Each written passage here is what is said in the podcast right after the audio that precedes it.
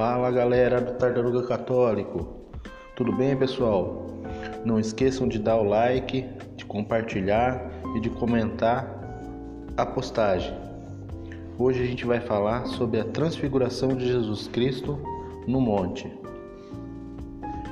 Desde o dia em que Pedro confessou que Jesus é o Cristo, o Filho do Deus vivo, o Mestre começou a mostrar aos discípulos que era necessário ele ir a Jerusalém, sofrer muito, ser morto e no terceiro dia ressuscitar. Isso está em Mateus capítulo 16, versículo 21. Pedro repele este anúncio. Os demais também não o compreendem. Neste contexto, situa-se o episódio misterioso da transfiguração de Jesus. Sobre um alto monte, diante de três testemunhas escolhidas por ele, Pedro, Tiago e João, o rosto e as vestes de Jesus tornam-se fulgurantes de luz. Aparecem Moisés e Elias, que falam sobre a saída deste mundo que Jesus iria consumar em Jerusalém. Lucas, capítulo 9, versículo 31. Uma nuvem os cobre, e uma voz do céu diz: Este é o meu filho, o eleito, escutai-o. Lucas capítulo 9, versículo 35.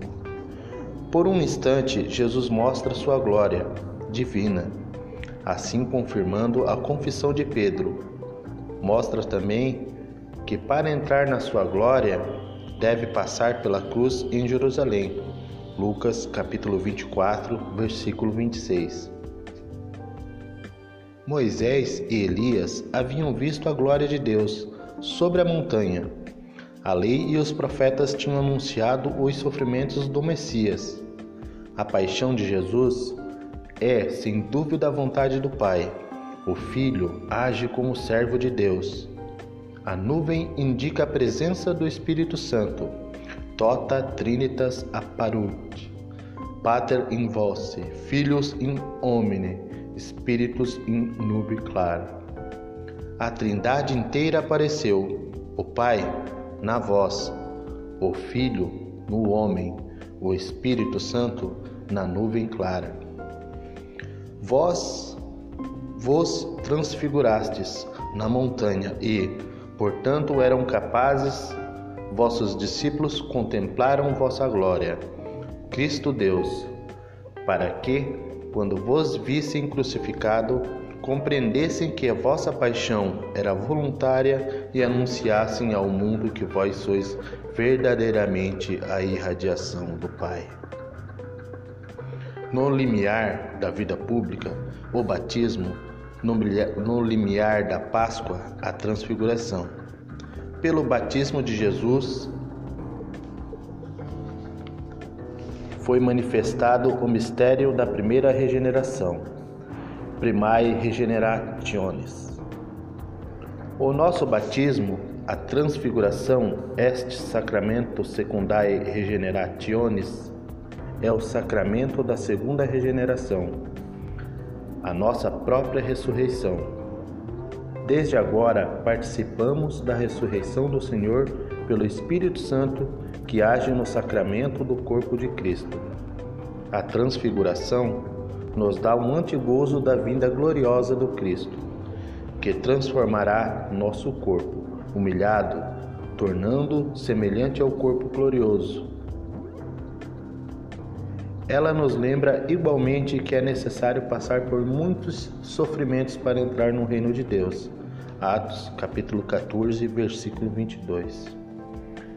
Pedro ainda não tinha compreendido isso, desejar viver com Cristo sobre a montanha. Ele a reservou-te, isto, Pedro, para depois da morte. Mas agora ele mesmo diz: desce para sofrer na terra, para servir na terra, para ser desprezado, crucificado na terra. A vida desce para fazer o pão desce para sentir a fome. O caminho desce para se cansar da caminhada. A fonte desce para ter sede. e tu recusas a sofrer? Pessoal, todo esse é, informação sobre a transfiguração está no, no, na Suma Teológica de São Tomás de Aquino, também vai estar na Liturgia Bizantina, também está é, em Santo Agostinho Sermões e também e elas estão no Catecismo 554, 555 e 556.